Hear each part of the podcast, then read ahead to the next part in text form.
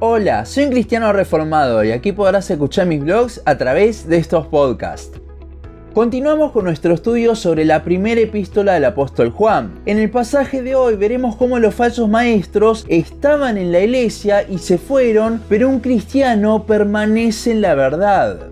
Primera de Juan 2, 18 al 28 dice, Hijitos, ya es el último tiempo, y según vosotros oísteis que el anticristo viene. Así ahora han surgido muchos anticristos. Por esto conocemos que es el último tiempo. Salieron de nosotros, pero no eran de nosotros, porque si hubiesen sido de nosotros, habrían permanecido con nosotros. Pero salieron para que se manifestase que no todos son de nosotros. Pero vosotros tenéis la unción del santo y conocéis todas las cosas. No os he escrito como si ignoraseis la verdad, sino porque la conocéis y porque ninguna mentira procede de la verdad. ¿Quién es el mentiroso sino el que niega que Jesús es el Cristo? Este es anticristo, el que niega al Padre y al Hijo. Todo aquel que niega al Hijo tampoco tiene al Padre. El que confiesa al Hijo tiene también al Padre. Lo que habéis oído desde el principio permanezca en vosotros. Si lo que habéis oído desde el principio permanece en vosotros, también vosotros permaneceréis en el Hijo y en el Padre. Y esta es la promesa que Él nos hizo, la vida eterna. Os he escrito esto sobre lo que os engañan, pero la unción que vosotros recibisteis de Él permanece en vosotros, y no tenéis necesidad de que nadie os enseñe, así como la unción misma os enseña todas las cosas y es verdadera y no es mentira. Según ella os ha enseñado, permaneced en él.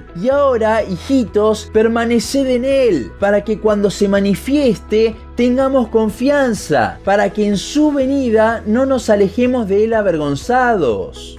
Hasta ahora Juan estaba afirmando a los creyentes contra los falsos maestros que seguían las doctrinas que más tarde conoceríamos como las doctrinas de los gnósticos. En el pasaje que nos toca hoy conoceremos un poco más de la situación que estaban atravesando las iglesias destinatarias. En el versículo 18 vemos el surgimiento de estos falsos maestros. Cuando habla de último tiempo, entendemos que se refiere al tiempo entre la primera y segunda venida de Cristo, tiempo el cual solo Dios conoce su duración. Este versículo nos habla de que en este tiempo se levantarán muchos falsos maestros, y creo que hoy en día se ve bastante claro. Algo más para considerar de este versículo es el tema del anticristo y de los anticristos. La palabra tiene dos significados porque el prefijo anti en su original tiene dos significados. Uno habla de ir en contra y el otro habla de ocupar el lugar.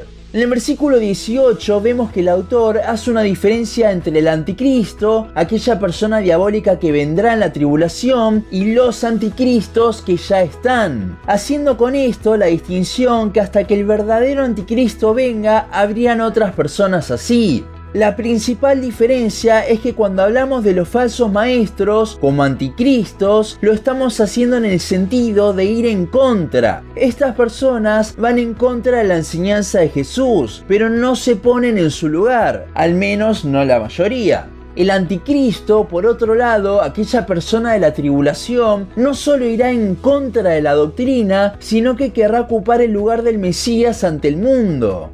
En el versículo 19 podemos ver que estos anticristos eran miembros de la iglesia, pero ya no estaban allí, sino que se habían apartado. Creo que esto nos da más luz sobre por qué Juan decidió escribir esta carta. Los gnósticos no se fueron de la iglesia tranquilos, sino que se fueron porque decían que Dios les había dado un conocimiento mayor y ya no querían vivir de la forma que debían vivir en la iglesia porque para ellos no importaba lo que hacían con su cuerpo. Sin duda, al jactarse de su conocimiento, eran personas que podían convencer. Entendiendo esto, es más entendible que a los cristianos de aquella época les hayan venido las dudas. Y es por esto también que Juan ha estado probando lo que concluirá en este versículo. No eran de nosotros. Recordemos que esta carta no es una carta para examinar a los creyentes como muchos la toman, sino que es una carta demostrando que los falsos maestros no son cristianos, por más de que hayan formado parte de la iglesia.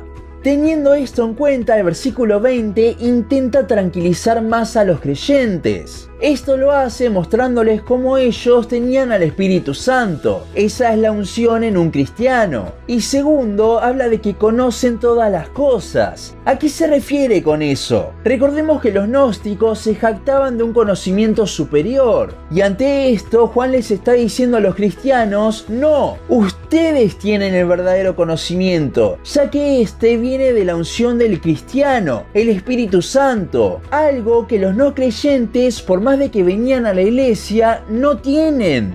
Esa sería una paráfrasis de los versículos 19 y 20. Y el versículo 21 no hace más que reforzar esto, haciendo énfasis en lo que ellos creían que está bien. Y esta nueva revelación de los gnósticos era toda una mentira. Es entonces cuando vienen los versículos 22 a 25, que intentan demostrar esta verdad exponiendo la mentira de los falsos maestros. Recordemos la introducción que hicimos a la carta. Los gnósticos creían que Cristo era simplemente un espíritu. Es por esto que el versículo 22 habla de que negaban que Jesús era Cristo, porque negaban que un ser humano como Jesús podía ser el Mesías, Cristo. Por esto es que les repite que el que dice eso es anticristo, porque va en contra de la humanidad del Señor, negando no solo a Cristo, sino también al Padre, ya que si niegan al Hijo, ¿de quién es Padre Dios? Además, tengamos en cuenta que Jesús vino a revelar al Padre, por lo que negarlo a Él era negar la revelación más perfecta de Dios. Una persona que dice que Cristo no es Dios encarnado simplemente no ha entendido el Evangelio, por lo que no es cristiano.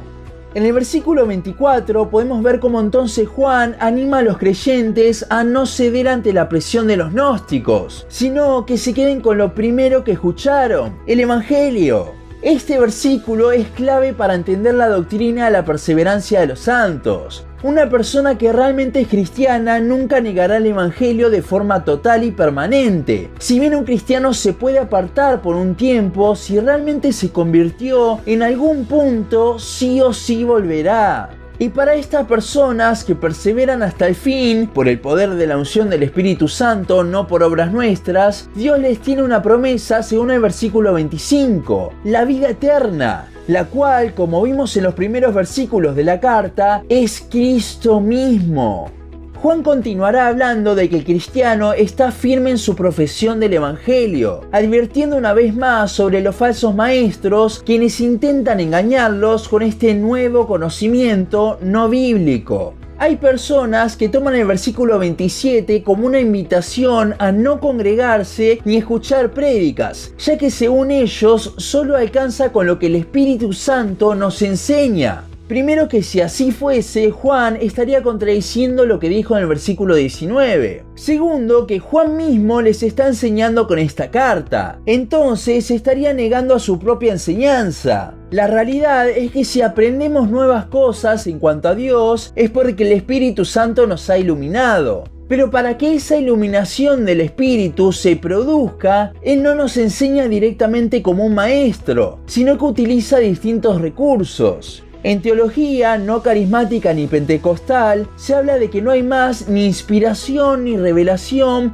por parte del Espíritu Santo, sino que toda la inspiración y revelación que Dios nos quiso dar está en la Biblia. Esto es lo que dice la sola escritura. Por eso es que Apocalipsis cierra diciendo que nadie agregue nada a este libro. Apocalipsis 22, 18 y 19. Y 2 de Timoteo 3, 16 nos habla de la inerrancia y suficiencia de las escrituras. El Espíritu Santo usa su palabra y a los hombres que las ponen para iluminarnos con la revelación que ya nos dejó. Efectivamente, Dios utiliza hombres para enseñarnos, pero en última instancia es el Espíritu quien nos enseña de verdad. Igualmente Juan tampoco está hablando de esto, sino que lo que dice es que nadie puede enseñarles una cosa distinta a lo que el Espíritu Santo ya les mostró al principio, el Evangelio. Además Juan ya les probó que estas personas no tienen la unción del Espíritu Santo. Entonces, ¿cómo les iban a enseñar cosas? Juan aquí anima a permanecer en lo que la unción nos ha dado, que es justamente el Evangelio.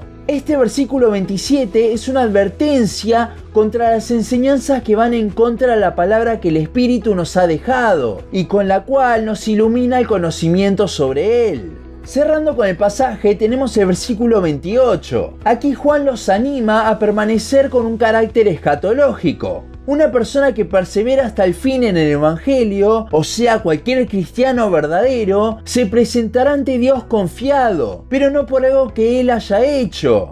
El versículo 28 habla de tener confianza, pero con un sentido de tener confianza en algo externo. Y es que un cristiano parado enfrente del juez no confía en sí mismo, en sus obras, sino en algo aparte de él. Esto es la obra redentora de Cristo y su gracia manifestada para con nosotros. Una persona que se ha apartado del Evangelio, como los gnósticos, dice que se alejará avergonzado. Ahora la escena no es la de ocultarse avergonzado, sino que la palabra en el original habla de una vergüenza en público. El cuadro sería el que vemos en Mateo 7, 22 y 23, que dice, Muchos me dirán en aquel día, Señor, Señor, ¿no profetizamos en tu nombre? ¿Y en tu nombre echamos fuera demonios? ¿Y en tu nombre hicimos muchos milagros? Y entonces les declararé, Nunca os conocí, apartaos de mí, hacedores de maldad. Los falsos maestros que niegan el Evangelio, pero aún así creen estar en Dios, sufrirán el rechazo en público del Señor. Y es por esto que se alejarán avergonzados. Y sí, es un cuadro muy fuerte, y dudo que a alguno le gustaría estar en los zapatos de esas personas el día de mañana. El versículo 29, el único que queda del capítulo 2, tiene una gran conexión con el principio del capítulo 3, así que lo dejaremos para el siguiente capítulo del podcast. Terminando entonces, hemos podido ver que un cristiano verdadero permanece no solo en la iglesia, sino en el Evangelio, en Cristo. Y esta permanencia nos habla de que el Evangelio es algo constante en su vida. No es algo del principio, sino que es algo que llegará hasta el día de presentarse confiado delante de Dios. El Evangelio es algo para vivirlo día a día. Todos los días debemos recordar que somos pecadores, pero que Cristo nos mostró su gracia en la cruz. Esa debe ser nuestra batería de nuestro día a día. Y esa también es la gran diferencia con los falsos maestros. Ellos, si bien en su primer momento dijeron creer en el Evangelio, no permanecieron en él, no permanecieron en su profesión, sino que terminaron yendo en contra de Cristo mismo. Si hay algo a lo que Juan anima en estos versículos, es a permanecer firmes en la verdad, en el Evangelio, en Cristo. Ahora te pregunto, ¿has recordado el Evangelio hoy? ¿Cuándo fue la última vez que reflexionaste en la gracia que Dios te mostró? Recuerda, un cristiano permanece y no lo hace solo en la iglesia, sino también en el Evangelio. Y esto es algo de todos los días. Que cada vez que nos despertemos, este pueda ser nuestro primer pensamiento, la gracia de Dios demostrada para con nosotros pecadores en la cruz. Hasta aquí nuestro podcast de hoy. Síguenos en Facebook, Instagram, YouTube y Spotify. En todas nos encontrás como un cristiano reformado. También seguinos en uncristianoreformado.blogspot.com para leer el resto de nuestros blogs. Nos vemos en la siguiente ocasión.